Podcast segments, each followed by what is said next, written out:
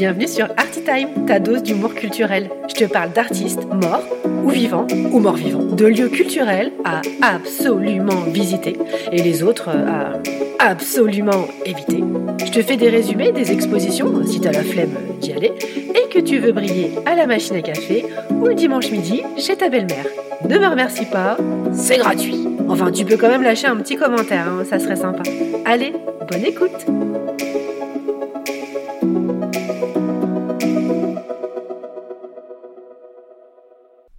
Coucou mes petits curieux. Je sais pas si vous avez remarqué, depuis quelques semaines, la déferlante vague,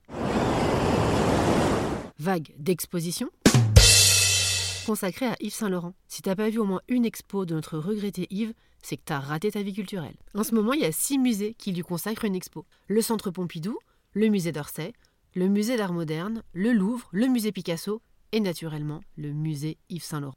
Et tout ça pour célébrer le 60e anniversaire de son premier défilé. Remarquez, il y en avait d'autres, hein, des musées dans le monde qui auraient pu les accueillir, ces créations. Comme le musée des chaussures, le musée de l'opium en Thaïlande.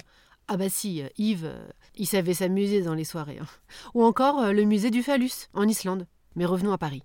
Dans ces six lieux, vous verrez de quelle manière le couturier s'est inspiré de l'art pour ses créations.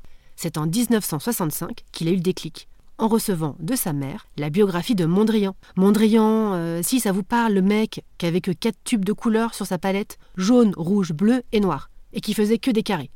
Bon bah, Yves, le soir même, il lit sa bio, et le lendemain, ses couturières reçoivent 25 modèles inspirés par Mondrian. Ouais, il était comme ça, Yves. N'empêche, c'est avec ses robes que l'art rejoint la mode pour la première fois de son histoire. Quand même quand il pense qu'elle exploit de conserver les lignes du maître abstrait Mondrian, sur les formes d'un corps de femme. Heureusement que les mannequins étaient déjà anorexiques hein, à l'époque. Cette collection connaît un immense succès médiatique. Donc les années suivantes, bah, il rend hommage à Tom Wesselman, le peintre américain, qui avec Roy Lichtenstein et Andy Warhol est l'un des représentants les plus connus du mouvement du pop art. Un peu plus tard, il créa d'autres vêtements en hommage à Picasso, Matisse, Cocteau, Van Gogh, Apollinaire ou encore Braque. Plutôt Braque, euh, Vasarely. Plutôt Braque. Euh. Yves se positionne comme un témoin incontournable de l'évolution de la création artistique du XXe siècle, d'où sa présence hein, au musée Picasso.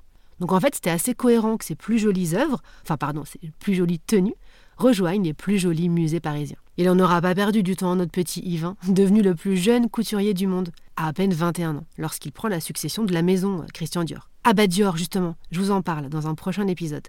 J'ai visité la sublime galerie Dior, près de rue Montaigne. Mais je m'égare. Et puis surtout, je parle de la concurrence. C'est moche.